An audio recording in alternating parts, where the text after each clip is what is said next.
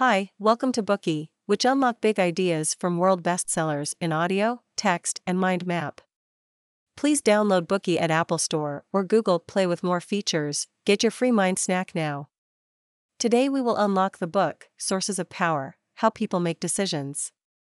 When it comes to decision making, especially important decisions, the process we think of is to list as many options as possible, shortlist some measures for evaluation, and then score each option before calculating which one has the highest overall value. In decision making, this mode of thinking and behavior is known as the rational choice strategy. This way of decision making requires us to be rigorous and objective, and to let the facts speak. These facts could come from the various experiments we do in the laboratory, as well as from the statistical analysis of the data collected. But for people like fire and military commanders, or emergency room doctors, who often face high pressure situations, this rational choice strategy is too theoretical and inconvenient to use.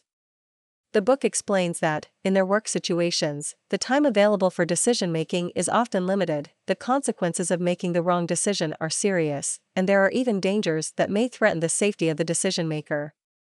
Moreover, the situation in the field is changing all the time, and decision makers often have vague goals. The processes of thinking, analyzing, deciding, executing, and adjusting are often mixed together without clear boundaries. Under these circumstances, rational choice strategies are often impractical. In real world situations, major decisions are generally made by experienced people, leaders with 20 to 30 years of relevant work experience. Experience is the key to making the right decisions quickly. Experienced leaders are able to evaluate the first plan that comes to mind, mentally simulate and implement it immediately if no problems are found the whole process is often completed within a minute or two. This type of decision making is different from the rational choice strategy mentioned earlier. It is the naturalistic decision making approach. This approach emphasizes that human beings make instinctive judgments based on their own past experiences in real situations rather than relying entirely on reason and analysis.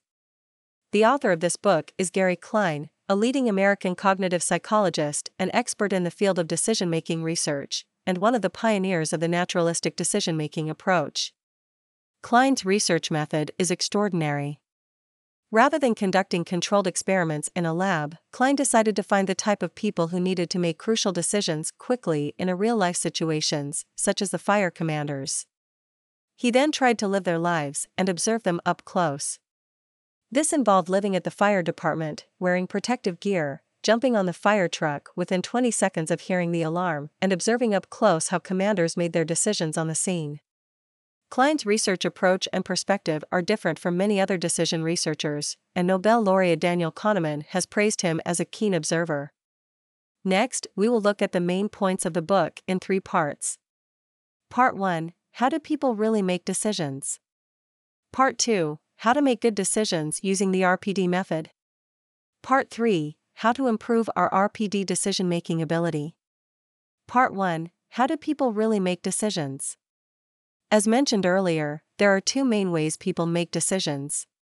One is the rational choice strategy, and the other is the naturalistic decision making model. These correspond to laboratory and real life situations, respectively. Klein believes that rational choice, laboratory based research is out of touch with reality. This research approach begins with assumptions about how people make decisions and then tries to conduct experiments to test whether these assumptions are correct. However, this type of research does not focus on the speed at which people make decisions in actual situations. To derive experimental data, laboratory research requires set conditions. Clear experimental objectives are determined to facilitate measurement, and they follow fixed experimental procedures, which generally separate decision and problem solving into two completely distinct parts. In addition, these rational choice strategy studies set up convergent screening procedures. Instead of being valued, the personalities and professional experiences of the subjects are deliberately excluded as confounding factors. These people are called subjects, with no identity, and their personal characteristics are ignored. The findings from such studies are not practical and can hardly be used to guide people's decision making behavior in real life. For example, it has been found that the calls of songbirds observed in laboratory situations during the stages of courting, nest building, mating, and tending the young are not the same as their calls in real life situations in nature. A similar contrast may be observed in human subjects. Judges make different decisions in a moot court built in a laboratory setting than they do in a real courtroom, even when the cases are identical. Differing from laboratory based, rational decision research, naturalistic decision research is case oriented. Subjects are highly valued and are no longer referred to as subjects, but rather as participants or subject matter experts. Instead of harboring a predetermined correct answer, the researcher observes, with an open mind, what decisions the participants or subject matter experts make, even if they're unexpected. In other words, the power of the study shifts from the researcher to the decision maker. As the participants change, the situations in which they make decisions also change. Klein's research was on life and death decisions under extreme time pressure, and he chose fire captains as his main subject. Upon entering this high stakes field, Klein soon noticed that the decision making process of firefighters was quite amazing, as they actually almost never make decisions. In their own words, I don't make decisions. Upon arriving at the scene, they know what to do immediately, and the decisions they make are reflexive and based on experience. This method of decision making is known as the Recognition Primed Decision Model or RPD, and it is the method of decision making that people actually use in most real world situations. The Recognition Primed Decision Model, as the name suggests, starts with recognition and is then swiftly followed by action. When faced with a complex situation, the decision maker first identifies whether the first course of action that comes to mind is feasible, and then mentally simulates the entire process. If the evaluation goes well, the decision is implemented. If not, the next plan is evaluated. Let's look at a real life case of an overpass rescue. A woman suspected of drug use in an apparent suicide attempt fell from an overpass on the highway. However, her fall was interrupted by a highway sign, from which she was discovered swaying precariously. The lieutenant who led the team that rescued her ordered his people not to climb up the metal pole supporting her because that might cause them or the woman to fall. Disregarding that order, two team members climbed up, one holding the woman by her shoulders and the other, her legs. Despite their insubordination, the lieutenant did not stop them. Finally, a hook and ladder truck arrived. Instead of using it for direct rescue, the lieutenant had it divert traffic under the overpass to prevent the woman from hitting a moving car if she were to fall. The lieutenant first considered using the rescue harness to move the woman to a safe place, but he quickly rejected this option. The rescue straps had to be secured to the torso and thighs, which required the woman to be in a sitting position or facing up. But it was a dangerous move to execute on an unstable sign. The lieutenant then considered attaching the harness from the back, but that wouldn't work either because the force might break her spine when they lifted her. The lieutenant suddenly remembered that there were two kinds of rescue straps. In addition to the commonly used snap on harness, there was also a belt strap.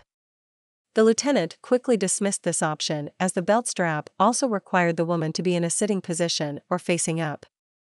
Eventually, the lieutenant came up with a novel idea trying the ladder belt that firefighters typically use to secure themselves to their ladders. The lieutenant's plan was to have his team tie the ladder belt around the woman's waist from behind, fasten a rope to the snap, and then use the rope to lift her up to the overpass. The lieutenant repeatedly thought about it and felt this method would work, so he ordered his team to execute it. At this point, a fireman on the hook and ladder truck climbed to the top of the ladder and said he could grab the woman, but the lieutenant ignored him. The rescue operation began but soon went wrong as the ladder straps were designed for sturdy male firefighters wearing bulky coats and were too wide for the petite woman, causing her to slip out of the ladder belt and fall.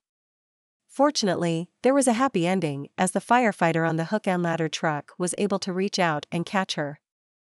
What do you think about this story? Do you feel it's full of mistakes? Two team members didn't listen to their lieutenant's orders and climbed up the column anyway. Further, the lieutenant didn't stop them.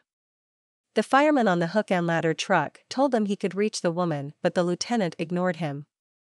The lieutenant also failed to consider that the ladder straps might not be the right size for the woman, resulting in a near catastrophe.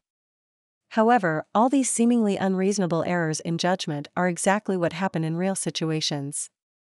The lieutenant observed the situation as two team members climbed up the metal pole, and he found that it was not unstable, so he forgave their disobedience, treating it as part of an ever changing situation. This led to the implementation of the later plan of using ladder straps to rescue the woman.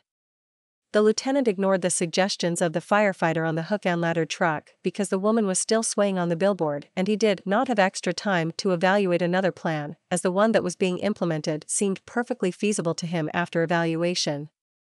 The lieutenant's mistake was not taking into account the size of the ladder strap, but this was an unavoidable oversight in a real world situation. After all, few can anticipate all possible factors in a minute and execute a plan flawlessly. What caught Klein's attention in this case was that the lieutenant did not use a comparative evaluation but rather a singular evaluation approach. Instead of comparing several options, he considered one option at a time. All options were considered in turn and rejected one by one until a feasible one was found. The lieutenant first rejected the idea of sending a team member to climb the metal pole for direct rescue. He then rejected the option of direct rescue by the hook and ladder truck. Subsequently, he tossed out the rescue harness and strap ideas. Finally, he decided on the ladder belt as the best option. What process did the lieutenant use to choose or reject these options? The answer is mental simulation. This refers to running the action through one's mind in order to imagine the results and the consequences of an action. Mental simulation requires extensive experience, and the lieutenant had that experience.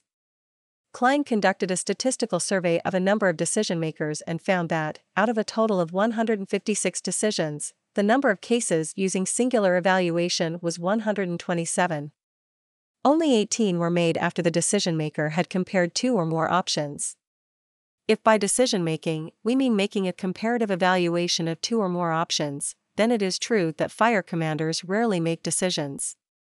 They only consider one option at a time until a viable option appears. This is the RPD process explicated by Klein. This concludes the first part of how people actually make decisions. Rational choice research in the laboratory does not reflect the way people make decisions in real situations. Naturalistic decision making research, on the other hand, focuses on in field studies, observing how people make decisions in real situations. From observing the way fire commanders make decisions, Klein concludes that people use the RPD method in real life situations to evaluate options one after another until a feasible option emerges. Today we are just sharing limited content. To unlock more key insights of world class bestseller, please download our app. Just search for Bookey at Apple Store or Google Play. Get your free mind snack now. Wie baut man eine harmonische Beziehung zu seinem Hund auf? Puh, gar nicht so leicht. Und deshalb frage ich nach, wie es anderen Hundeeltern gelingt, beziehungsweise wie die daran arbeiten. Bei Iswas Dog reden wir dann drüber. Alle 14 Tage neu mit mir, Malte Asmus und unserer Expertin für eine harmonische Mensch-Hund-Beziehung, Melanie Lippisch. Iswas Dog? Mit Malte Asmus überall, wo es Podcasts gibt.